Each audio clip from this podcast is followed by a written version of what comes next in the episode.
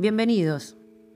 Mi nombre es Marianela Rizzo y hoy nos encontramos en este séptimo episodio para hablar del bloqueo emocional, la represión emocional y cómo éstas afectan nuestras relaciones, nuestras conductas y nuestro ser interior. El título que elegí para hablar sobre esta temática es No quiero ocuparme de mis sentimientos. El amor es una sensación, un sentimiento. De ahí que para poder amar y sentirse amado o amada, una persona debe primero ser capaz de experimentar emociones. Esto suena simple, tan obvio que algunos podrían decir que es ridículo señalarlo. La verdad es que, sin embargo, muchas personas desean poder amar y sentirse amadas al mismo tiempo que se mantienen ajenas a lo emocional. Aunque tal vez consideren que enamorarse apasionadamente es una experiencia deseable, creen que en principio es necesario mantener controladas las emociones, no ceder a ellas ni permitir que ellas se apoderen de nosotros. Según esa visión, dejarse llevar por los sentimientos es un signo de debilidad de falta de carácter y hasta en algunas culturas de mala crianza. Aunque ser arrastrado por el sentimiento específico del amor, sobre todo el amor romántico o el amor hacia los hijos, puede ser aceptable e incluso deseable. Aquellos que padecen las formas más severas de bloqueo se encuadran en términos generales en dos grandes categorías. La primera la forman las personas que no pueden tolerar la intensidad emocional. Los sentimientos fuertes de cualquier naturaleza los ponen incómodos, aunque sean sentimientos agradables como el amor. Se empeñan en mantener bajo control sus propios sentimientos, asumiendo un aire de calma, imperturbable, y casi siempre también procuran controlar los sentimientos de los demás para lo cual utilizan un repertorio bastante convencional, como por ejemplo, no te sientas de ese modo, no es para tanto, no puedes dejar que eso te perturbe, estás sobreactuando, estás exagerando, etc. Por mucho que deseen sentirse amados, cuando al fin se les presenta la oportunidad, se muestran ansiosos y alterados y sienten que la experiencia les produce una enorme agitación interior, hasta el punto de dejarlos aturdidos, confusos, descolocados. Para ellos, la perspectiva de pasar por la vida sin amor puede ser menos asustante que vivir la inquietante experiencia de ser amados. Para el segundo grupo de personas afectadas por este bloqueo, la cuestión no es cuán intensamente sienten, sino qué sienten. Desean sentir en forma selectiva, experimentando solo aquellos sentimientos que son considerados buenos, agradables y positivos. No tienen inconvenientes en experimentar estos sentimientos buenos con intensidad, siempre que no experimenten nunca los sentimientos categorizados como malos, como el enojo, la envidia, el resentimiento, la frustración. Ambas actitudes son igualmente afectivas para bloquear la receptividad del amor. Porque si lo aceptaran, correrían el riesgo de sentirse sacudidos, conmocionados. Semejante intensidad los excede. Son incapaces de absorberla. Las personas del segundo grupo se bloquean para no aceptar amor, porque creen erróneamente que pueden cerrarse solo a los malos sentimientos. No comprenden que dado que todos los sentimientos están intrínsecamente vinculados, nadie puede suprimir varios sentimientos, los malos sin perder la capacidad de experimentar también todos los otros sentimientos, incluidos como los buenos. No todas las personas afectadas por el bloqueo lo padecen en sus formas graves. Tampoco se encuadran todas exactamente en una de las dos categorías descriptas. El bloqueo puede manifestarse en forma sutil. Personas que están permanentemente en guardia contra los sentimientos fuertes, pero que tampoco se sienten del todo cómodos cuando sienten una emoción con auténtica intensidad. Si se sorprenden a sí mismos experimentando un sentimiento que consideran malo, digamos sentimientos hacia un ser querido, deseo sexual hacia alguien que no es su pareja, o envidia hasta hacia un amigo, se apresuran en censurar y reprimir ese sentimiento, diciéndose, no debería sentir lo que siento.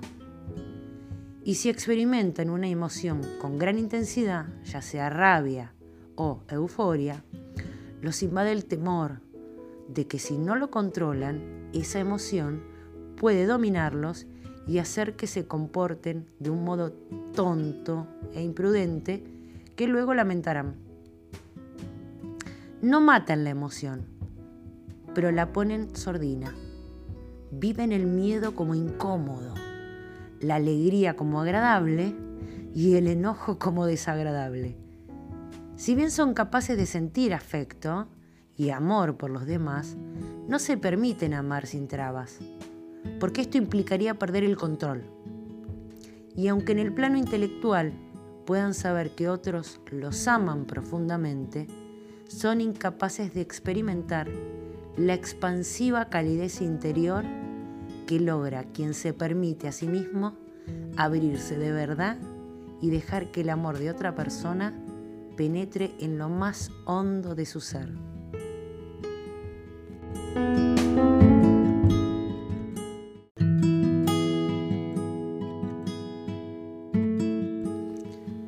¿Qué pasa con las influencias culturales con respecto al tema? Es indudable que nuestras experiencias familiares tempranas determinan en gran medida el estilo en que manejamos nuestros sentimientos.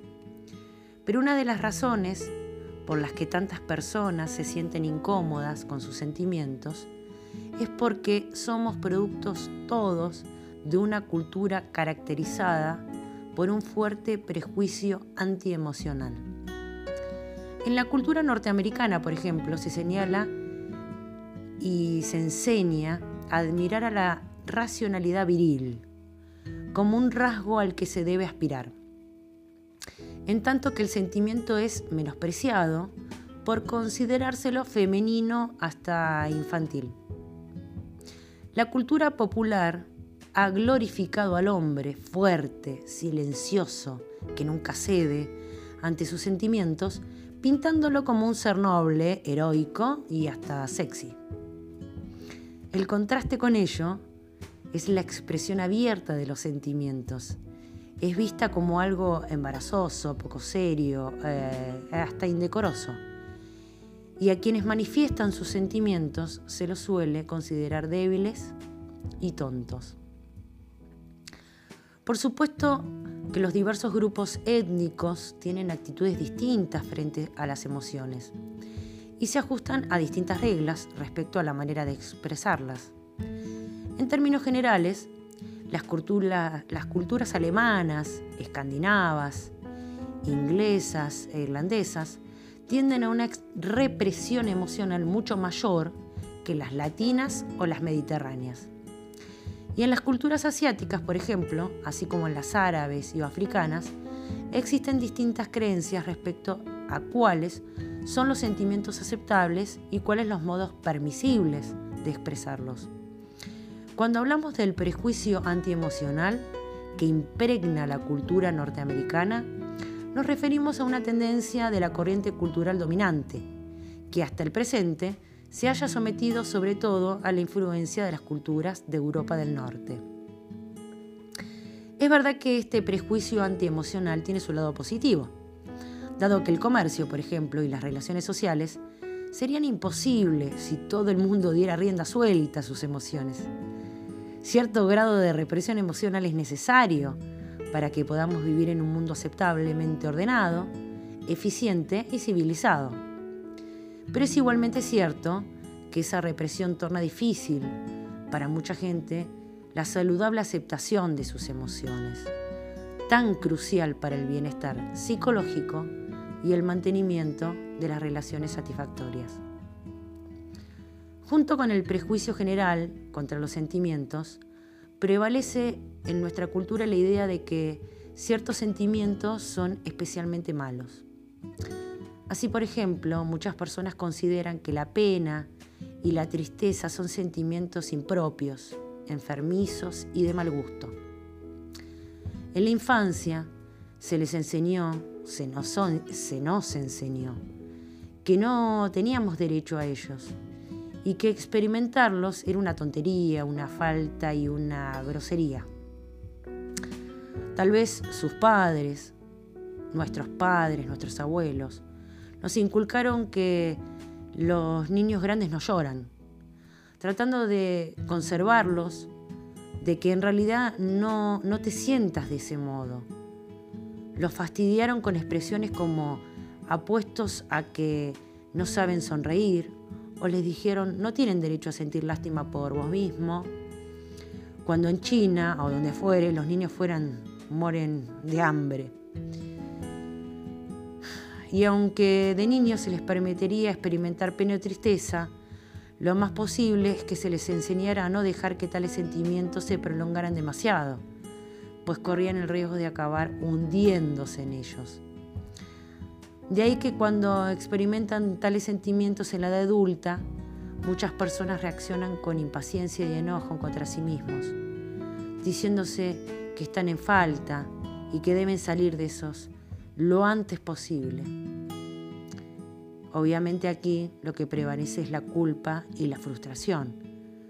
Pero bueno, como dijimos, son cuestiones que son inculcadas culturalmente. El enojo es otro sentimiento que a muchos se les enseñó a ocultar e incluso a no permitirse experimentarlo. El castigo podría ser manifiesto, como en el caso de los niños, a quienes se les pegaba cuando tenían una rabieta o se enojaban. También podía ser sutil, como en el caso de los padres que retaseaban afecto, aprobación o alimento hasta que sus hijos empezaban a sonreír como ellos creían que, hacer un, que debía ser cualquier niño. El sexo también es un factor de peso para determinar cuáles son los sentimientos que aprendimos a considerar inaceptables. Por ejemplo, a las mujeres se les da por lo general más libertad que a los varones para tener sentimientos y expresarlos. Pero el problema es que esa libertad solo aplica al grupo relativamente pequeño de emociones humanas considerables femeninas, tales como la compasión, la ternura, la humildad y el amor romántico y maternal. Otros sentimientos humanos como la ira, la lujuria, la ambición, la agresión, el odio y la vanidad están catalogados como no femeninos. También los varones aprenden que solo ciertos sentimientos son aceptables. La ambición, el orgullo, los celos y la arrogancia son permisibles, no así las emociones más tiernas y denominadas femeninas. Y si bien en la infancia se les enseña a las niñas y a los varones que la ira es mala, en la edad adulta los hombres gozan de mayor libertad para experimentarla. Los jóvenes iracundos, representados por figuras de actores muy famosos y sexys, constituyen un elemento aceptado. En cambio, no existen imágenes correspondientes de jóvenes iracundas igualmente atractivas. En una, en una sociedad que prohíbe la ira en las mujeres, pero las acepta y alienta en los hombres. A menudo las mujeres se deshacen en lágrimas en lugar de tener un estallido de ira en tanto que los hombres se enfurecen cuando alguien los lastima, sean sus sentimientos, y tienen ganas de llorar. Para ciertas personas, los sentimientos más o menos perturbadores son los de índole sexual.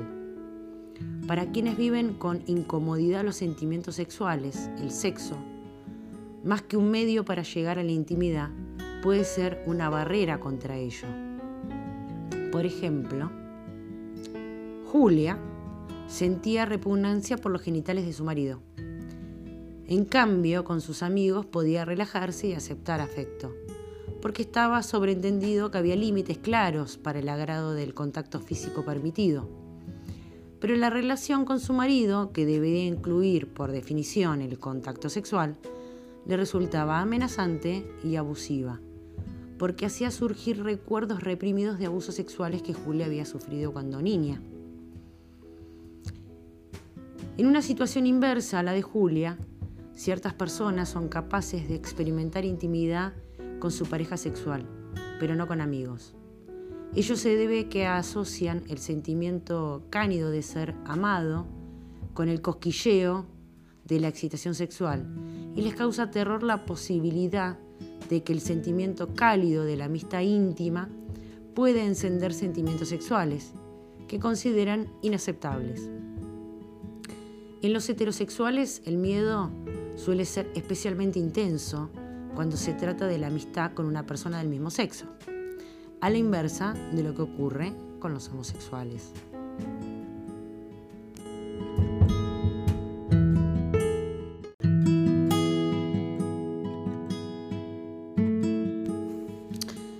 El alto precio de la represión emocional existe. Lo que hacemos con nuestros sentimientos, es decir, nuestro comportamiento, puede caracterizarse como correcto o incorrecto, como bueno o malo.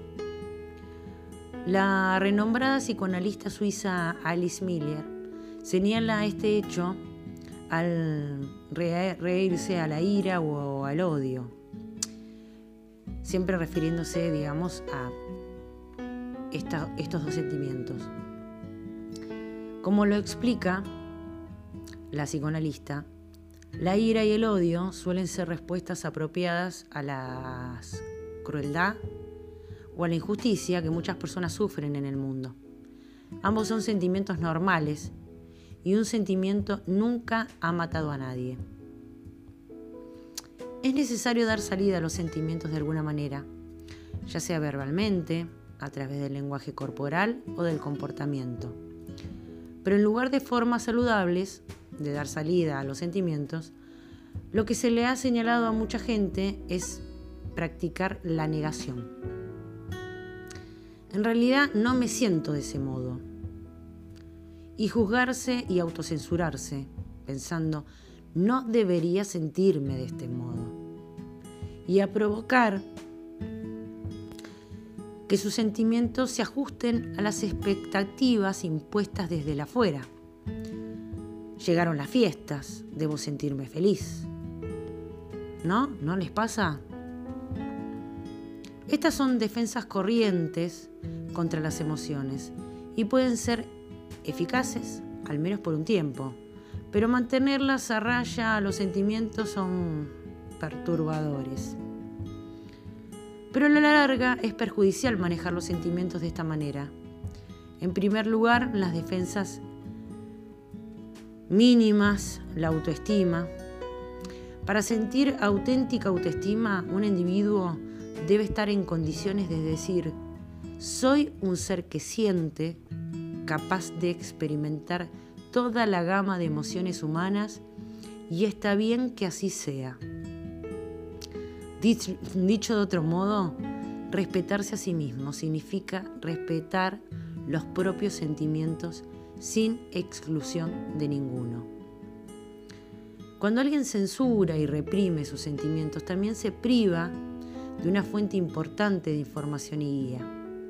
El miedo, por ejemplo, puede alertar a una persona sobre el peligro que lo acecha y hacerle ver la convivencia de tomar precauciones o de huir. La tristeza, que al parecer surge porque sí, puede estar diciéndole a alguien que no cumplió un duelo necesario por una pérdida o que es usada en sus relaciones. Ello tal vez sea un signo que debe poner ciertos límites a lo que debemos exigir de los demás.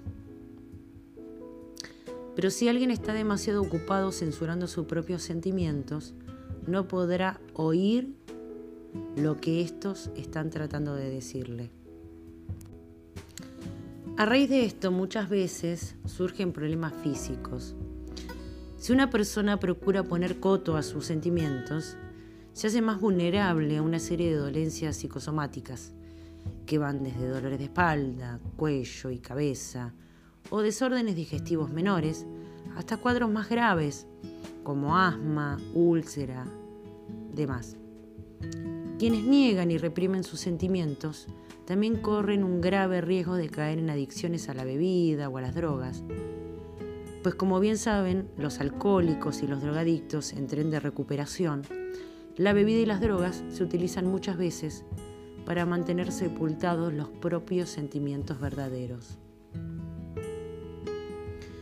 Estudios recientes sugieren asimismo que las enfermedades físicas, las posibilidades de curación pueden verse, pueden verse afectadas por la forma en que el paciente maneja sus emociones. Así, por ejemplo, un estudio realizado en San Francisco por la Universidad de California demostró que entre enfermos de melanoma, una forma grave de cáncer de piel, quienes expresaban con libertad sentimientos como la angustia y la ira, mostraban respuestas inmunológicas más positivas que quienes reprimían sus sentimientos. Muchas personas creen que si niegan determinados sentimientos como la ira o el resentimiento, este simplemente se esfumará. Lo cierto, en cambio, es que los seres humanos no podemos hacer desaparecer nuestros sentimientos. Podemos empujarlos al subconsciente, con lo cual en apariencia desaparecerán. Pero ello requiere una enorme cantidad de energía y a medida que transcurra el tiempo, se necesitará cada vez más energía y a medida que transcurra el tiempo, se necesitará cada vez más energía para mantenerlos reprimidos. Es inevitable que esto lleve a ataques de agotamiento o a una fatiga crónica que al parecer no tiene motivos. Y dado que a cada uno de nosotros posee una cantidad determinada de energía psíquica, cuanto mayor sea el caudal de energía que alguien invierte en reprimir su sentimiento, tanto menos le quedará para otros esfuerzos que lo demandan la vida cotidiana.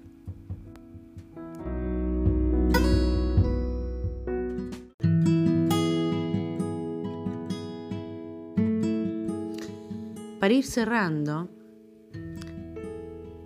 tenemos que tener en cuenta cómo pesan en las relaciones los sentimientos reprimidos. La represión de los sentimientos acaba siempre por ser un esfuerzo inútil. Tarde o temprano, los sentimientos sepultados afloran.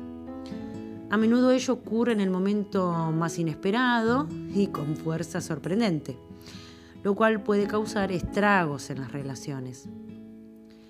Bien lo sabe cualquiera que haya estado de pronto con un ser querido y que por motivos que nada tienen que ver con el asunto que se les plantea en ese momento, estallan. El bloqueo, como yo lo denomino, no quiero ocuparme de mis sentimientos, interfiere en las relaciones de distintas maneras, dado que la forma principal en que las personas se vinculan y llegan a intimar es a través de experiencias y emociones compartidas, a menudo intensas, quienes se esfuerzan por no mostrar sus sentimientos o directamente por no tenerlos. Necesariamente se sienten solos, apartados y no amados, aún en medio de relaciones en apariencias íntimas. La alineación que experimentan respecto de los demás es el reflejo de la alineación en que se hallan respecto de sus propias emociones y sentimientos. Cuando un individuo muestra intolerancia y rechazo y está asustado de sus sentimientos, de sus propios sentimientos, suele adoptar la misma actitud hacia los sentimientos de los demás. De ahí que a veces pueda causar una falsa impresión de insensibilidad. Aunque se diga a sí mismo que al reprimir sus sentimientos negativos, protege a los demás. De hecho, su falta de calidez, tolerancia y naturalidad emocional lastima a los demás y los aleja.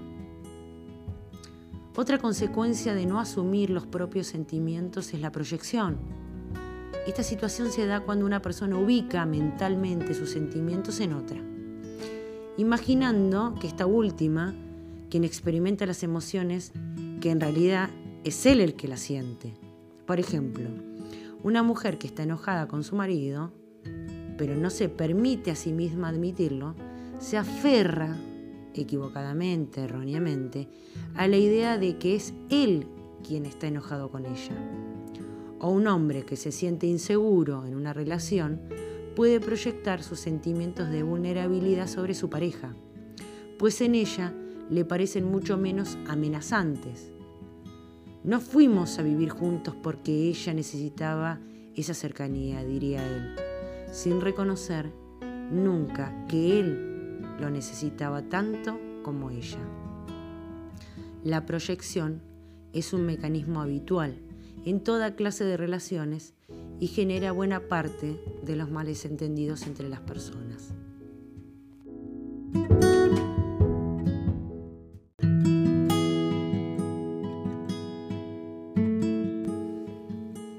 Bueno, y para cerrar este episodio, elegí una frase que, que me gusta mucho porque es una persona al cual admiro y me pareció muy atinada, una frase célebre de él.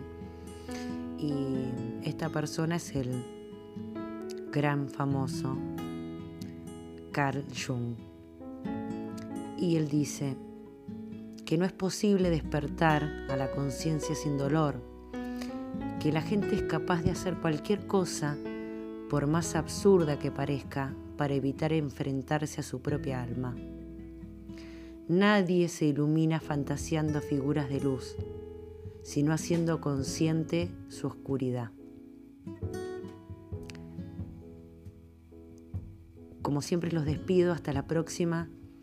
Ha sido un placer compartir con ustedes y espero que este encuentro les haya parecido interesante, les haya dejado algo lindo, algo para reflexionar. Y como siempre, gracias por estar y nos encontramos en el próximo episodio.